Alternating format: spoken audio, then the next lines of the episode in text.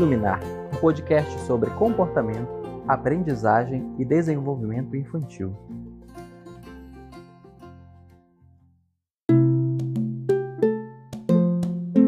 Olá, eu sou Marilo Borba, psicóloga e doutora em análise do comportamento. Sejam bem-vindos a Iluminar, o seu podcast sobre comportamento, aprendizagem e desenvolvimento infantil.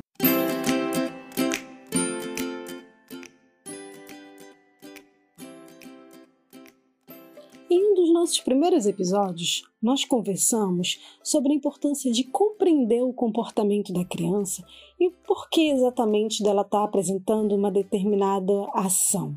Neste episódio, uma série que nós iniciamos hoje, nós vamos conversar mais especificamente sobre o comportamento de birra e nós vamos conversar sobre possibilidades, sobre formas da gente estar tá fazendo o manejo desse comportamento e revertendo essa situação.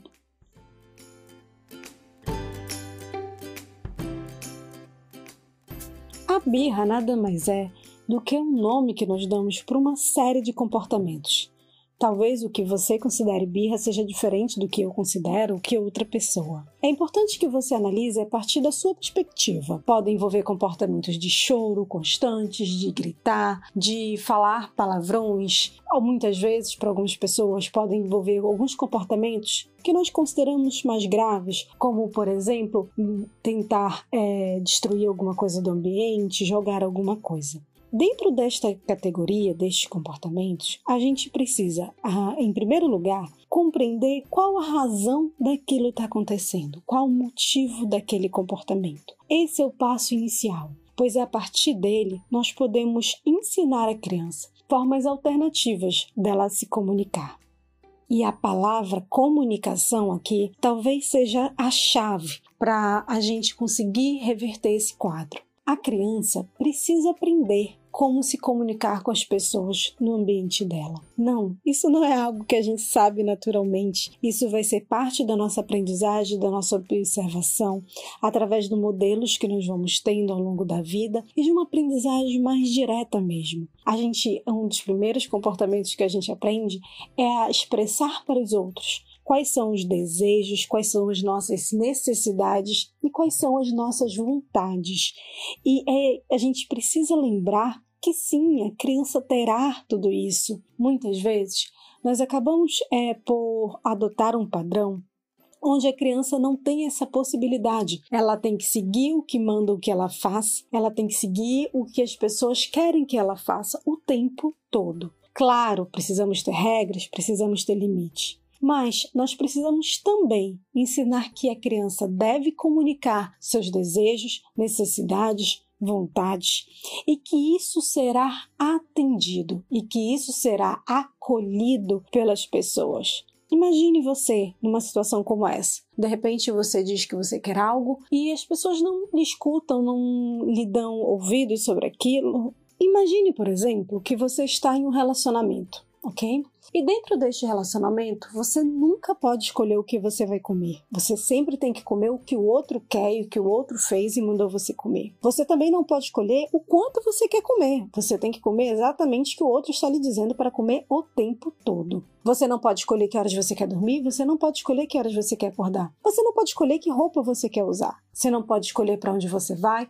você não pode escolher quanto tempo você vai passar lá. Você não pode escolher com quem você vai interagir ou não, nem por quanto tempo você vai interagir com essa pessoa. Tudo que você pede não é ou não há escuta pela parte da outra pessoa e você não é atendido. Como você se sentiria dentro desta relação? Parece um pouco exagero? Talvez. Mas a ideia é que a gente reflita sobre quantas vezes, de repente, esse não é o padrão que é adotado com crianças. Ah, criança não tem querer. Quem nunca ouviu essa frase, não é mesmo? Muitas vezes a criança acaba não tendo querer mesmo. E por não aprender a ter querer, e sim é uma aprendizagem, muitas vezes ela não sabe como expressar, às vezes inclusive na vida adulta, aquilo que ela quer. São crianças que muitas vezes na vida adulta vão ter é, comportamentos que a gente vai considerar como insegurança, dificuldade de fazer escolha, dificuldade de ser assertivo, de expressar suas opiniões. Quando a gente ensina para uma criança que ela deve sim dizer o que ela quer e que isso será atendido é, muitas das vezes, lógico, não sempre, pelos adultos, a gente está ensinando para ela esses comportamentos sociais, essas habilidades sociais. Então, a verdade é que um dos primeiros passos quando a gente quer diminuir comportamentos como a birra é que a gente compreenda o motivo daquele comportamento estar ocorrendo, ensine para a criança formas dela comunicar para a gente o que, que ela deseja, quais são suas necessidades. E, para isso, a gente precisa fazer essa reflexão sobre sim, a criança terá desejos e necessidades e vontades, e a gente precisa estar aberto para, na medida do possível, estar atendendo isso. Vamos aqui pensar um pouco mais sobre esse comportamento e o que ele significa, ok? Você pode, por exemplo, começar isso ensinando a, a criança que ela pode dizer não quando ela não deseja mais fazer uma determinada atividade, que ela pode dizer, por exemplo, que ela já está saciada e ela não deseja continuar comendo, você pode ensiná-la a dizer que ela prefere não usar aquela roupa e sim uma outra. Você pode ensinar essa expressão de várias formas. Falar não, não quero, muitas vezes é mais simples, mas pode existir várias possibilidades. Um, um, momento em que eu vejo isso acontecer com muita frequência, às vezes é em relação a comportamentos de compartilhar. É claro que a gente quer que a criança compartilhe ao máximo as coisas e com seus amigos, com seus colegas, com seus irmãos. Mas eu fico com a pergunta aqui para você: você compartilha todas as suas coisas com os seus colegas, com as pessoas que você conhece? Mesmo? É normal que tenham determinados objetos que de repente a gente não quer compartilhar naquele momento ou com outras pessoas. Isso acontece, gente. E a gente pode muito bem comunicar isso de modo assertivo. Ah, não quero te emprestar esse, mas posso te emprestar o teu brinquedo? A gente aproveita e além da comunicação do seu desejo, a gente ainda pode ensinar a criança a outras possibilidades de soluções de problema. Como ela pode de repente solucionar aquilo com respeito ao outro, mas com respeito a si mesma também a gente precisa observar, de acordo com a faixa etária, de acordo com o contexto, com a situação, quais são os momentos que a gente pode ceder, quais são os momentos que a gente pode dizer, tá, tudo bem. Eu não estou sugerindo aqui que vire um oba-oba, que vire a uma criação sem regras, sem estruturação, onde a criança faz o que quer na hora que quer, do jeito que quer. O que eu estou dizendo é que a gente deve ouvir as crianças e perceber se existem momentos em que sim, a gente pode atender suas necessidades. Se a gente pode ouvir a criança e saber que tudo bem se de repente nesse dia a gente fizer de uma forma diferente. Se tudo bem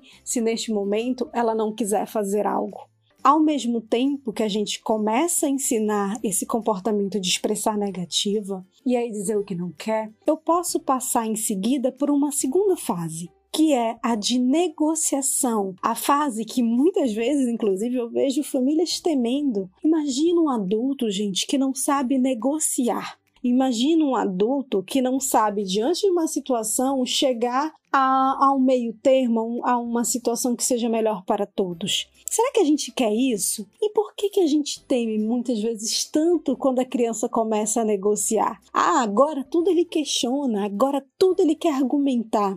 O argumentar não precisa ser necessariamente algo negativo. Pode ser muito positivo que a criança aprenda a negociar. Pode ser em cinco minutos, mas cumpra com os cinco minutos. Pode jogar uma rodada a mais, mas cumpra com essa rodada a mais a gente vai ensinando, após ensinar que a voz dela é importante para a gente, que a expressão dela, dos seus sentimentos e vontades é algo que a gente segue, a gente pode começar a ensinar que existem momentos em que ela vai precisar fazer aquilo também, que ela vai precisar fazer aquela ação. E aí a gente vai para esse comportamento de negociação. E sim, existem momentos que a gente pode negociar, não é verdade?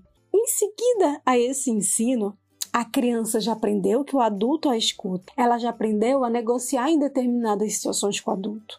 Em seguida, eu posso ensinar essa criança comportamentos que envolvem uma maior tolerância. São aquelas situações em que não, ela não tem como negociar. Ela realmente precisa tomar banho naquela hora, vocês têm um compromisso, na escola vai atrasar. Não, não tem como ela ficar mais cinco minutos. Naquele momento, naquela situação, por algum motivo. Eu ensino a criança neste momento a tolerar e ensino para ela que vai ter momentos que o não de você dela em relação a algo que o desejo dela não poderá ser atendido. Eu costumo dizer muito que antes de ensinar tolerância, a gente deve ensinar comportamentos de negociação. Mas também a gente deve, antes de ensinar no comportamento de negociação, talvez ensinar que a, a voz dela para a gente e a expressão do, dos seus necessidades são algo que a gente vai acolher, que a gente vai ouvir e que a gente vai seguir na medida de possível. É claro que eu estou fazendo essa divisão aqui em três etapas, né? Muito mais para fins didáticos. Isso vai acontecendo naturalmente as três coisas ao mesmo tempo. Analise. Analise qual o momento em que você pode 100% acolher aquela negativa que ela está lhe dizendo sobre algo. Analise qual é o momento em que hum, a gente pode negociar aqui.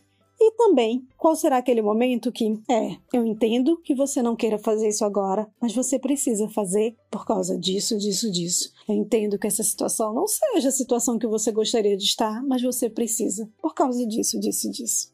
Tá?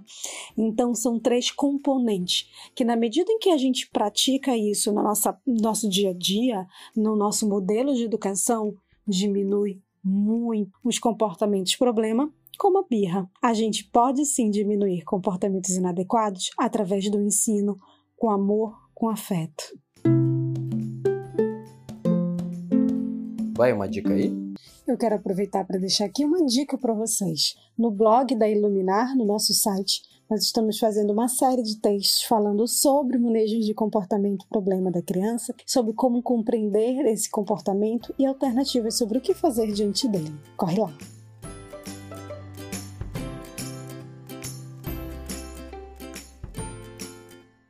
Estamos chegando ao fim deste podcast e no próximo episódio nós vamos conversar sobre comportamentos problemas mais graves que envolvem, por exemplo, a criança bater em outras pessoas ou se machucar. Gostaríamos de agradecer a equipe que me ajuda a fazer este programa. Nossa realização é da Iluminar. Agradecemos a consultoria técnica de A.S. Borba e a edição de Alan de Jesus. Você pode acompanhar mais conteúdos da Iluminar no nosso Instagram, arroba Somos Iluminar, e no nosso site www.somosiluminar.com.br. Se você gostou deste programa, deixe um review e estrela no aplicativo que você usou para nos escutar. E compartilhe com quem você acha que vai gostar também. Isso ajuda nosso conteúdo a chegar a mais famílias. Juntos, somos Iluminar.